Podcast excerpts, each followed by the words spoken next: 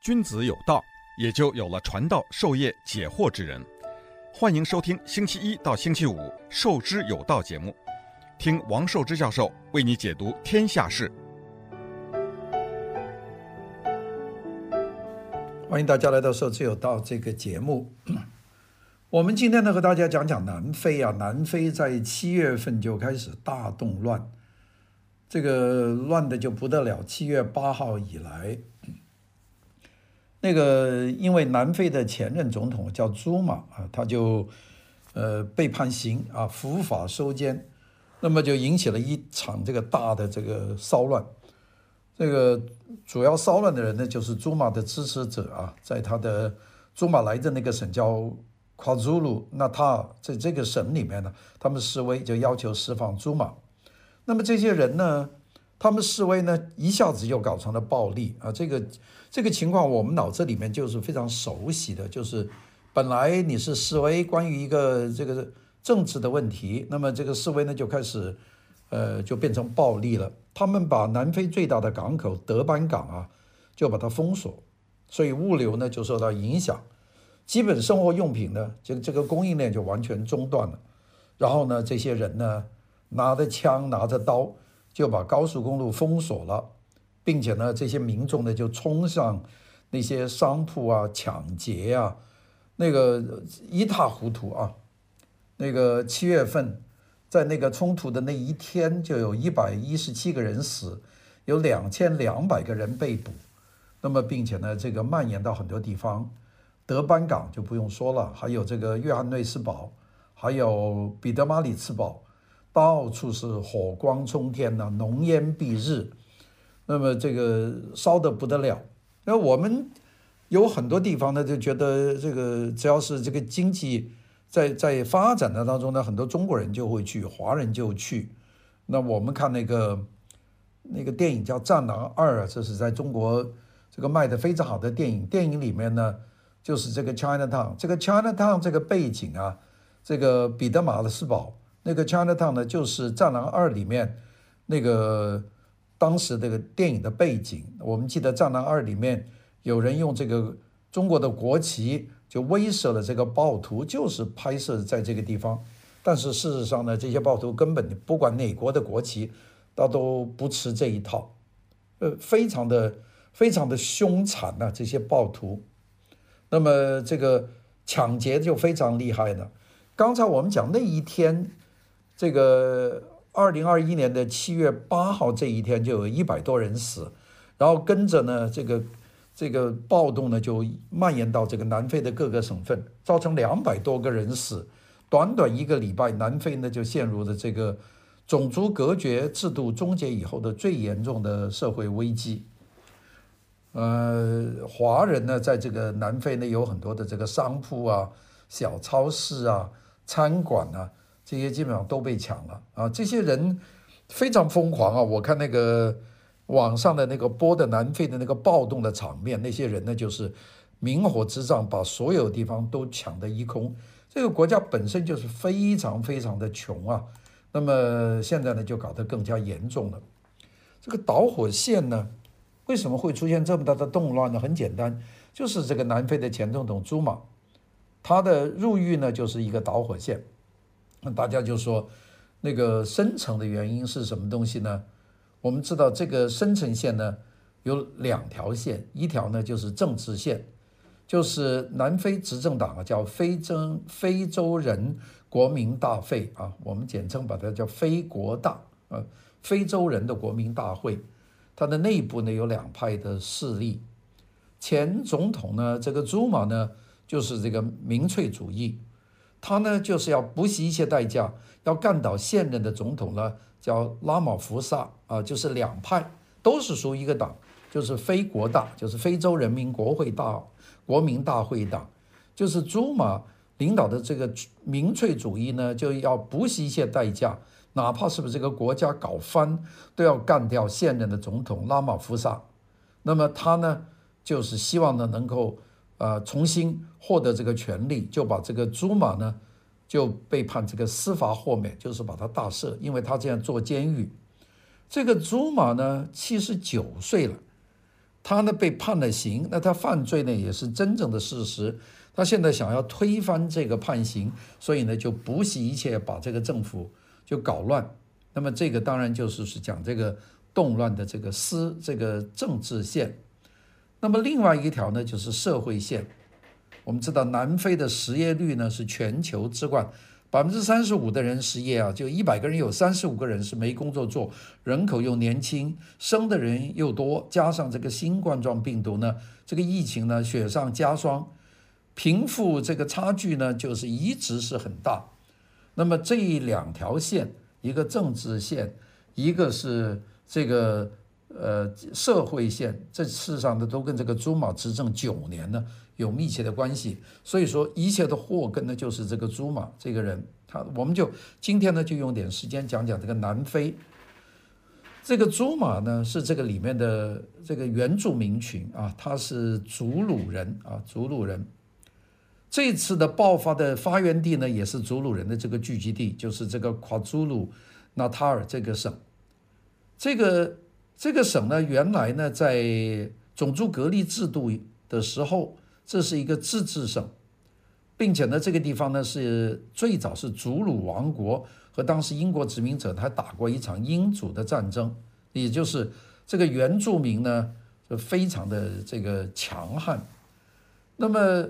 原住民呢，现在呢，在非洲的各个地方呢，都是组建这个政治版图的这个底色。祖鲁人呢，也是非常重要。那他因为他我是这一族，我现在这个呃解除了这个种族隔离法，那我当然在这个政治上面就要有一杯羹。所以呢，这个祖鲁人在南非的这个政坛上呢，有举足轻重的影响力。这个朱马呢，出身卑微，那没有上过学，但是从政的经验。非常的丰丰富，他十七岁就加入这个非洲国民大国民这个国民大会啊，就是叫非洲人国民大会，这非国大那个很难听啊。他呢就是一直跟着曼德拉的这个反种族隔离的斗争，他参加了早年的曼德拉的武装游击队，也是武装革命时候的英雄人物，所以呢他是南非反种族隔离运动的偶像级的人物。白人政府呢就认把他抓起来，就认为他叛乱罪，就判监禁了十年。种族隔离制度废除以后呢，这个朱马呢就是这个执政党这个非国大的这个左翼代表的人物，他也就是曼德拉的左膀右臂。朱马呢说他自己是一个社会主义者，他主要的这个政治盟友呢是国内的左翼的工会联盟和南非的共产党。还有非国大内部的这个妇女联盟，还有青年联盟。那么他呢，就由于这么多人，就是左翼工会联盟、南非共产党、非国大内的这个妇女联盟，还有青年联盟，就依靠这些势力的这个鼎力的支持呢，他在二零零九年和二零一四年两度被评为这个南非的这个总统。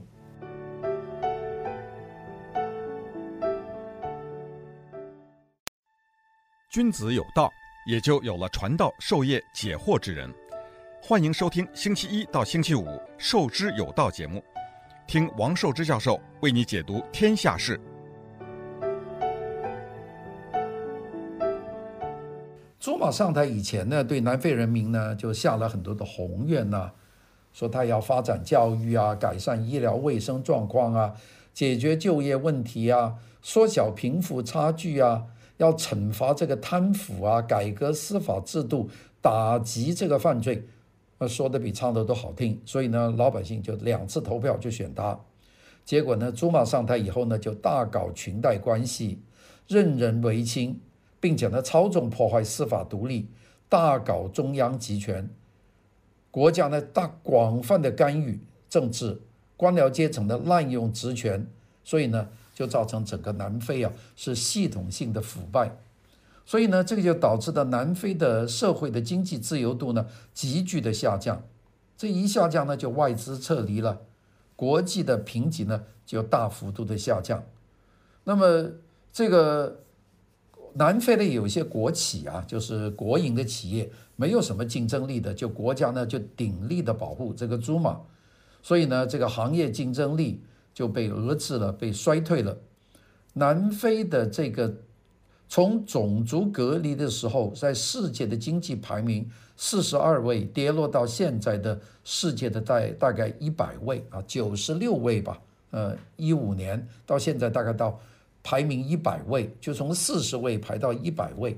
你想它跌得多厉害？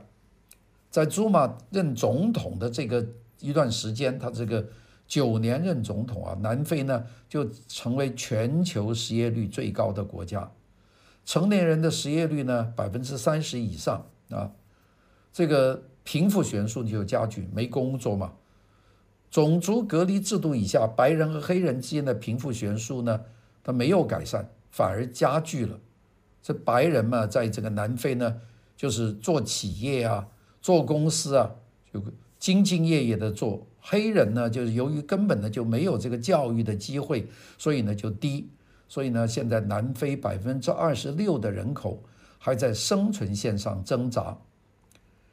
这个祖马呢，这个这个下台了，他下台呢就被党内的反对派呢就逼他，就要他下台，所以就没有办法。那么下台以后。法院呢就对祖马提出十八项这个涉嫌贪腐的欺诈的起诉，那其中包括他接受法国军火集团泰勒斯这个的贿赂，还有印度的富商叫古普塔家族呢是受贿。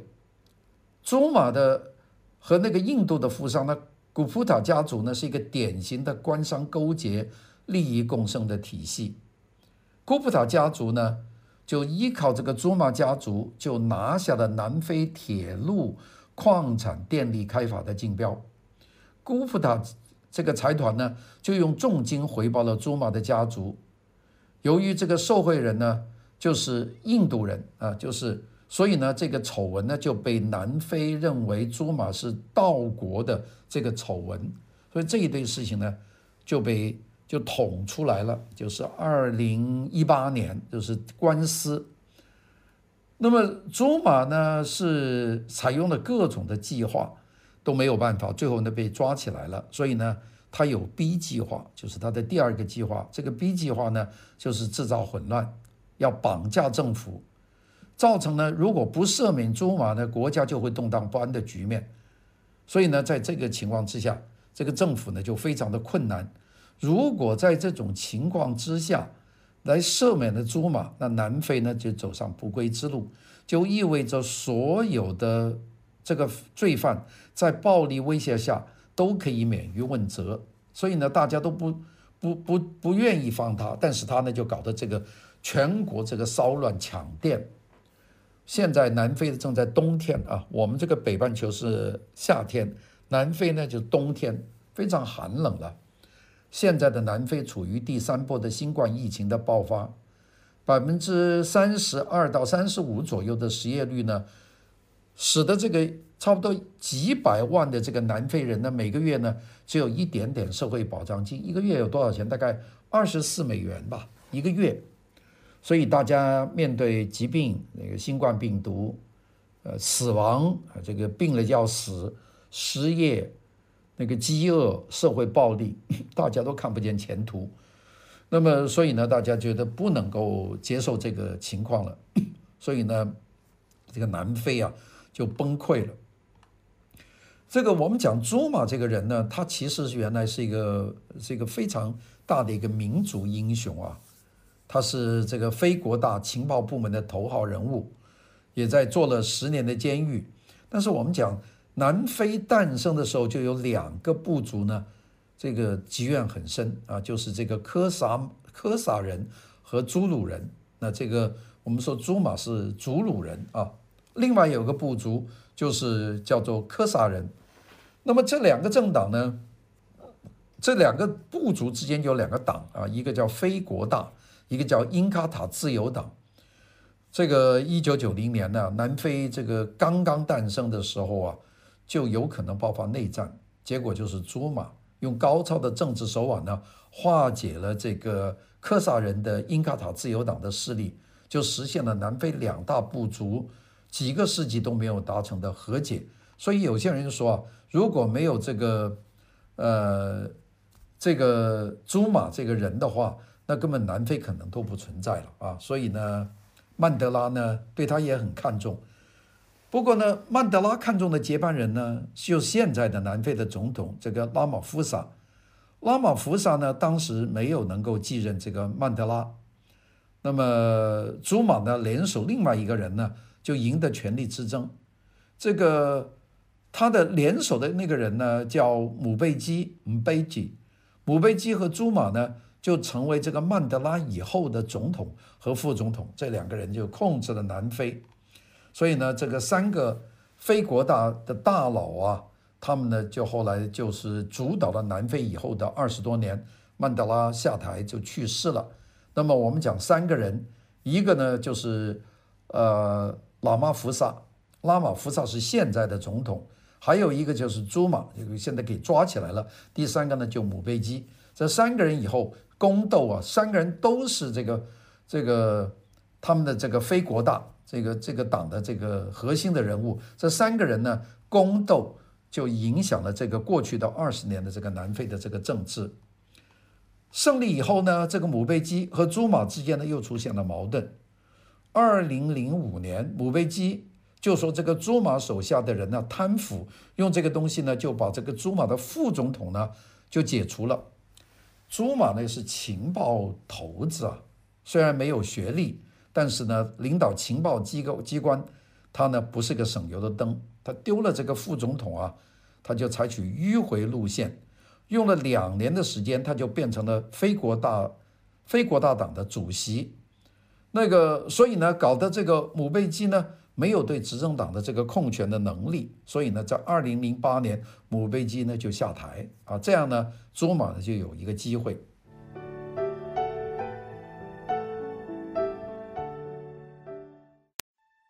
君子有道。也就有了传道授业解惑之人。欢迎收听星期一到星期五《授之有道》节目，听王寿之教授为你解读天下事。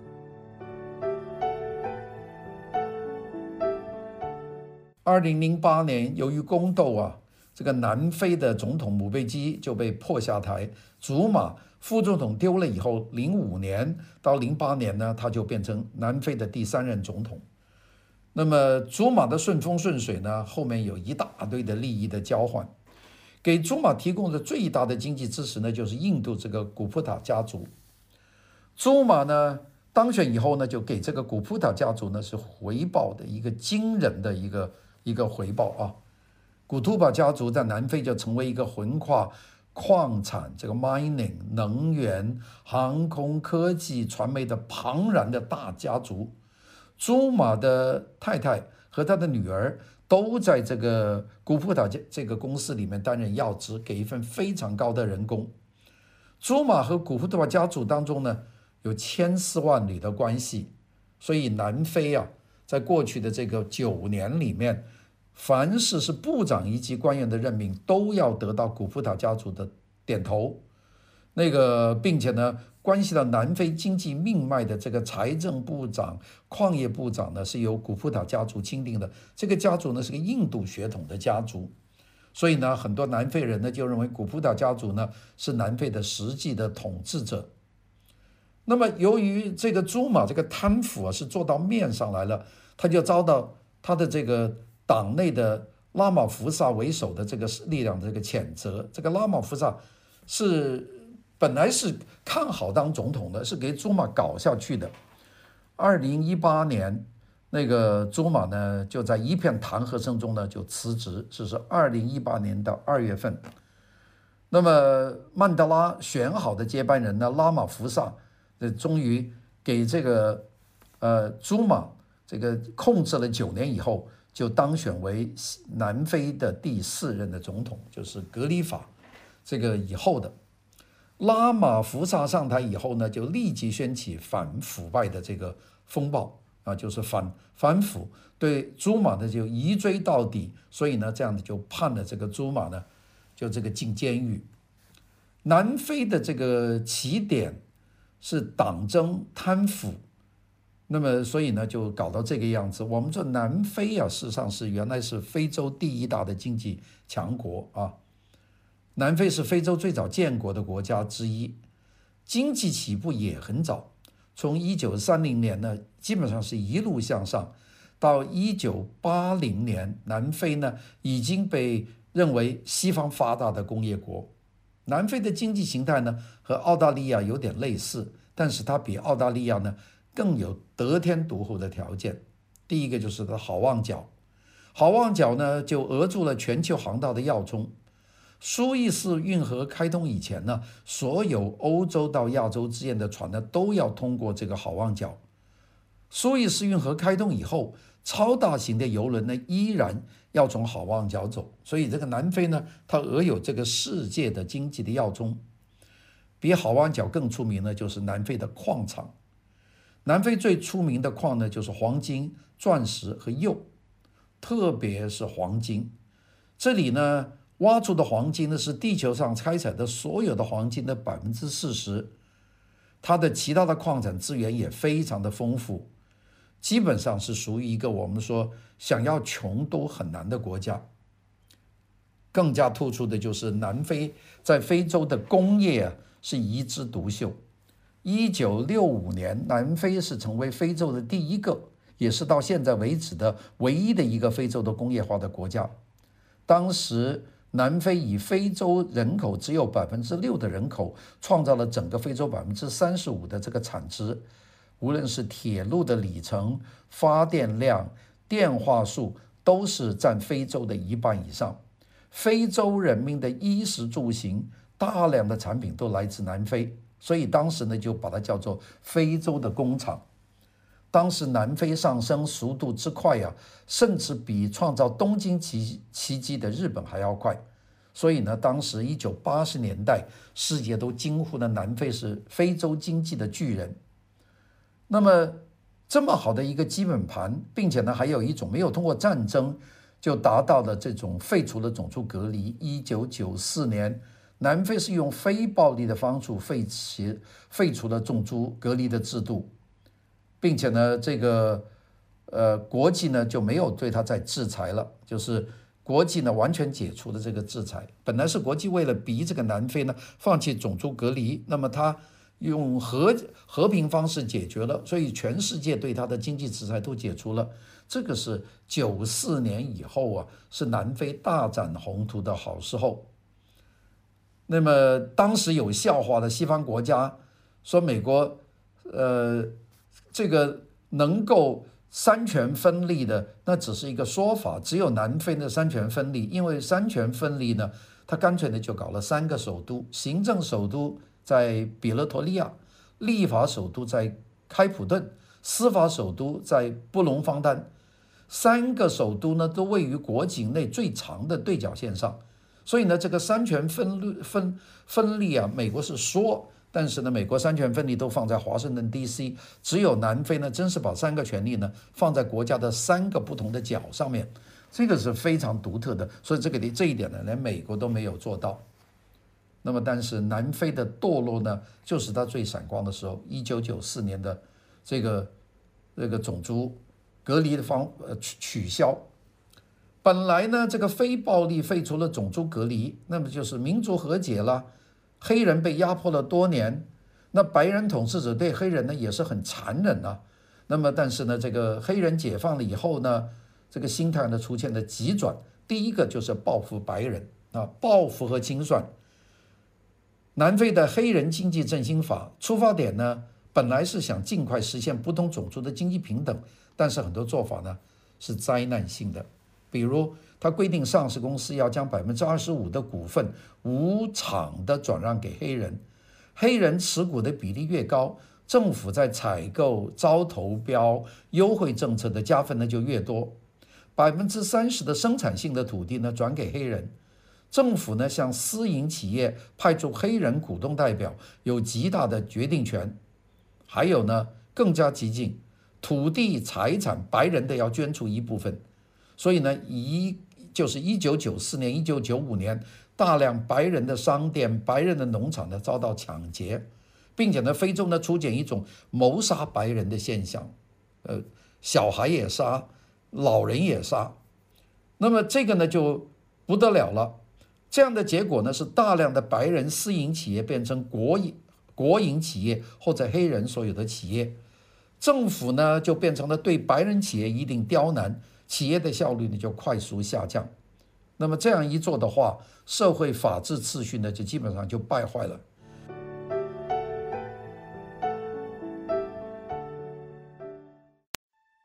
君子有道，也就有了传道授业解惑之人。欢迎收听星期一到星期五《授之有道》节目，听王寿之教授为你解读天下事。一九九四年，南非实现民族和解的当年，就有一百万这个人呢移民到海外，这些都是优秀的白人的移民、企业家、这个技术人员。这个都是精英阶层啊，其中有一个非常重要的就是伊隆马斯克啊，我们说像特特斯拉的这个老总，这个世界顶级的富豪伊隆马斯克的一家人，就是在一九九四年以后这个搬离了南非，这个当然美国就得了一个天才了，南非就啥都没有了。这样呢，各个阶层的精英大量的流失，刚刚接管政权的黑人呢，呃，要管理国家又没。又又完全不懂，就各样的乱象呢就重生。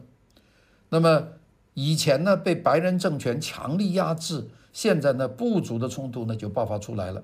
当然最悲催的呢还是在南非的华人，在梗种族隔离时代呢，华人呢被视为有色人种，是遭到压迫。那么当黑人翻身了，那么华人呢同样被歧视。那么南非的这个华人呢就是。打了很大的官司，那么最后呢打输了。二零零八年，南非华人的这个司法诉讼呢，呃，在南非法院片就被判为跟白人一样是被黑人就瓜分了，所以呢就没有前途了。所以呢每一次出现社会动荡、暴力犯罪呢，华人呢总是最先受到冲击。那包括这一次七月八号开始的这个为期。这么长时间的这个动乱打的也是华人的多，烧的华人的工厂，是抢的白人的店，所以我们说打碎一个旧世界是非常容易，建设一个新世界呢是无比的艰难。最可怕的是南非很多人根本不在乎，因为所谓的为了人人有工作，大量的企业呢就转移到黑人的治理之下，黑人呢大部分没有什么管理经验，往往呢去了这个公司以后。就是高福利、高工资都定得很高，上班呢纪律涣散，生产效率极低，这样就导致了大量的企业的倒闭，啊，还有所谓的耕者有其田呐，政府从地主手里，就是白人手里赎买了大量的土地，那么规定呢，没有土地的黑人呢要支付一定的费用才获得，那黑人当然也就拿不了。这样就导致了大量原来的良田呢，就在政府的手上呢，就白白的荒荒废了。现在这个南非有的是荒地啊，没有人种啊，白人都走了，黑人也种不了。而且呢，获得土地呢，他们根本也不珍惜。那这些拿了土地的黑人呢，他们整天梦想着政府的福利，根本不会或者不愿意努力的工作。所以呢，在土改和经济改革的过程当中呢。真正获得既得利益的是黑人的官僚，于是呢，在短短的五年里面，南非的人均的 GDP，就是国内生产总值的人均数，从一九九五年的三千七百五十二美元，降到了二零零零年的三千零三十二美元，就降了七百美元，到现在呢还在退。我们再看看中国，一九九五年人均 GDP 是六百零九美元。到二零二零年呢，是一万美元，那我们一对比就知道南非这个退步是多么厉害。那么这个南非的人均收入呢，是从一九九五年到现在呢，就是我们只讲一九九五年到二零零零年这五年里面，人均收入呢就下滑了百分之四十，也就是解除了这个种族隔离，这个五年之内大家就少了百分之四十的收入。所以呢，我们说在失败国家的案例里面，南非的堕落是一种我我想全世界就这么一个国家，大家说海地乱，你看看南非这么大一个国家就乱到这么地方。南非呢没有办法，以前白人政权积累的巨大的财富，上的都是高端产业。南非曾经有一度差不多要做原子弹了，所以呢，这个现在呢就一下子呢就扯到了种族隔离结束以后，南非劳动力的市场呢一下多出六百万的低端的劳动力，又没有劳动密集型的低端产业去安置他们，这些人不就上街闹事吗？南非呢选择的一个办法呢，就是提高福利，解决眼前的问题。后果呢是财政常年赤字，外债呢持续上升。南非自从二零零三年以来，国家财政呢就处于赤字的状态，而且呢经济增长率越高的话，赤字就越大。高福利是个无底洞，他怎么能学呢？就是南非呢给自己挖了一个巨大无比的坑。那么百分之三十到百分之三十五的超高失业率，南非没有办法解决。南非的失业率事实上更高，有人呢做过一个调研，说南业的实际失业率呢比官方说的百分之三十要高得多。部分地区的失业率呢是达到百分之五十到百分之六十，也就是一半人口没有工作。你说这个朱马一搞这个乱，那这些人能够不抢商店吗？所以呢，到国家经济财政都吃紧了，福利没有了，工作呢，就自从这些孩子生出来，这些黑人就没有过工作。那想要活怎么办呢？就要靠抢。加上南非的种族本身内部就很脆弱，这不是黑人和白人之间的事，是有黑人不同部族之间。经济低迷之下呢，社会关系呢越来越紧张，经常呢为了一点事就能够出出大问题。那个二零一三年到现在，南非平均每一天大概有，呃，我们先讲第一个，二零一三年到二零一七年，南非每一天有四十七个人被谋杀；二零一七年到二零一八年，南非平均每一天有五十七个人被被杀。我们说看好莱坞电影，有些运钞车被劫啊，在南非呢是每天都上演，所以呢，这个就是南非现在的情况了。哎呀，讲到这里，我真是直觉得这个可惜。那个曼德拉其实也讲过啊，他说我反对白人统治，我也反对黑人统治啊，我只接受不分种族的民主政治。到现在呢，没有谁也统治不了，就是一群烂官僚的一个统治，一个原来相当平等、民主、经济发达的国家，现在一塌糊涂啊。好的。我们明天再和大家聊，谢谢大家，拜拜。